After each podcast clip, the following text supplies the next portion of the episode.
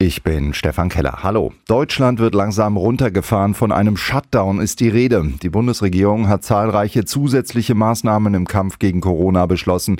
Und auch die Landesregierung in Stuttgart hat Entscheidungen getroffen, die uns alle betreffen. Regenbogen 2. Corona aktuell. Deutschland fährt runter. Alles wird geschlossen. Mit Ausnahme des Lebensmitteleinzelhandels, Apotheken, Tankstellen, Wochenmärkte, Bankomaten, Sanitätshäuser, Baumärkte und Tierfutterläden. Alles andere wird dicht gemacht, um die Ausbreitung des Coronavirus zu verlangsamen. Bund und Länder verbieten bis auf weiteres außerdem Gottesdienste aller Religionen, Treffen in Vereinen und Busreisen. Hotels dürfen nicht mehr von Touristen genutzt werden.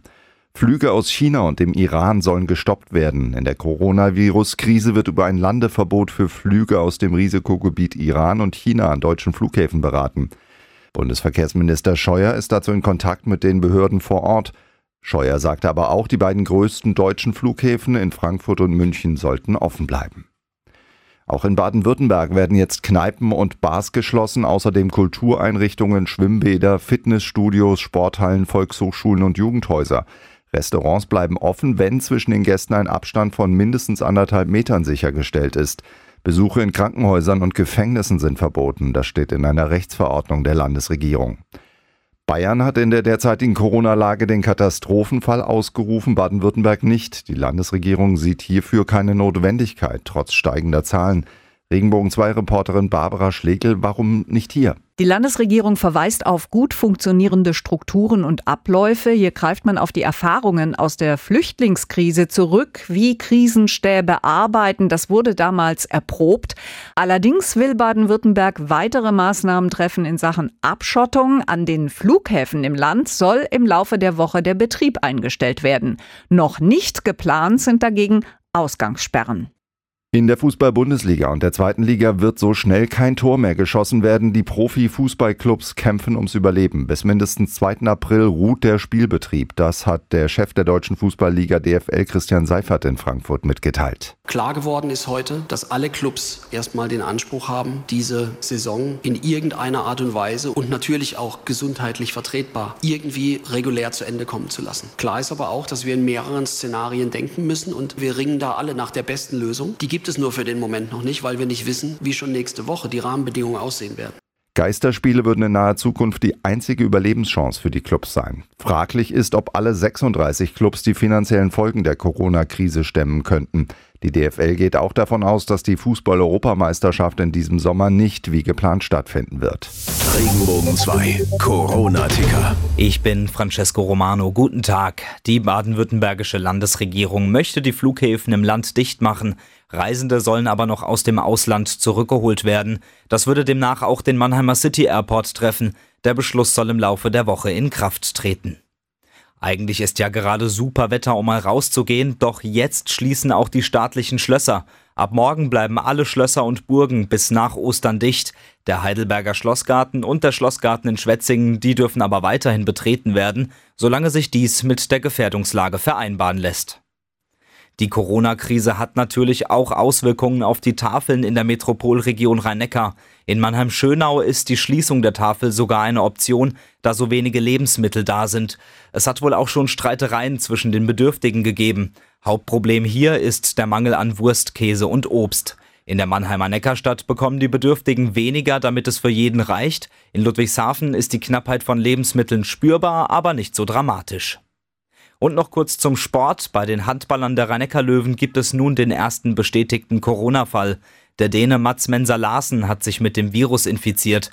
Er hatte in der vergangenen Woche grippeähnliche Symptome und wurde daraufhin positiv getestet. Ihm gehe es aber gut, sagten die Löwen.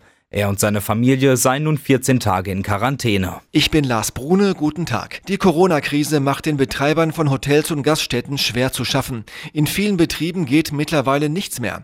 Der Präsident des Deutschen Hotel- und Gaststättenverbands Schwarzwald-Bodensee, Dieter Weschle. Die Umsätze in den meisten Betrieben sind inzwischen auf Null angelangt. Aber die Betriebe haben Fixkosten und die laufen weiter. Es geht Jahrzehnte, bis wir die zinsgünstigen Kredite, die uns zugesagt wurden, für die Corona-Krise zurückbezahlt haben. Weschle befürchtet, dass viele Betriebe die Krise nicht überleben werden.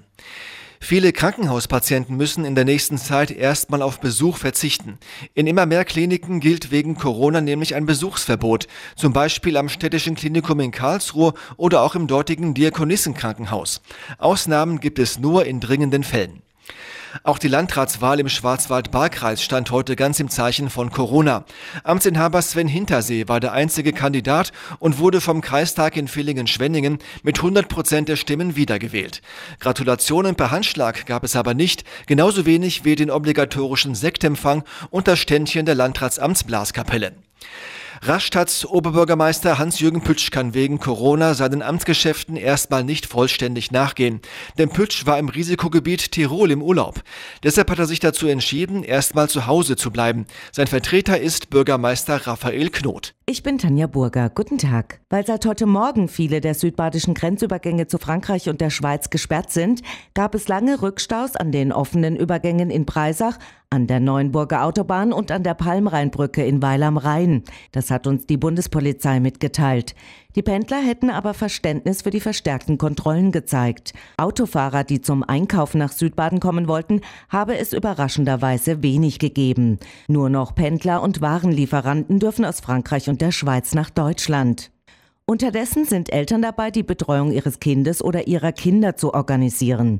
Denn morgen schließen die Schulen und Kitas. Aber sie werden nicht allein gelassen. In Südbaden entstehen Netzwerke und Initiativen. Unter anderem haben zwei Ingenieure aus Lörrach die bundesweite Seite www.corona-kinderbetreuung.de erstellt. Einer der beiden ist Andreas Holzmann. Also wir hatten eigentlich das Ziel mit der Erstellung dieser Webseite oder Webanwendung eine Möglichkeit zu bieten, Studenten oder Bürger, die jetzt freie Zeit haben, mit Familien, die Betreuungsbedarf haben, zu verbinden.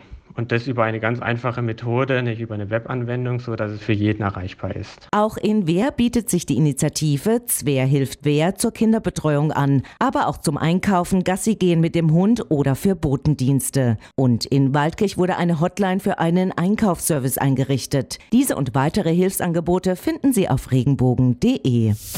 Regenbogen 2. Corona aktuell. Auch als Podcast und im Ticker auf regenbogen2.de. Wenn dir der Podcast gefallen hat, bewerte ihn bitte auf iTunes und schreib vielleicht einen Kommentar. Das hilft uns sichtbarer zu sein und den Podcast bekannter zu machen. Dankeschön.